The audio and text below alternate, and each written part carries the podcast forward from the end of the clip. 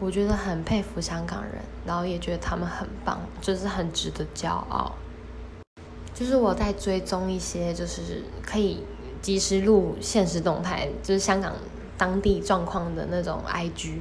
然后我就有看到很多可怕的画面，有人受伤，有人被就是警方就是打还是怎样的，反正我觉得状况非常的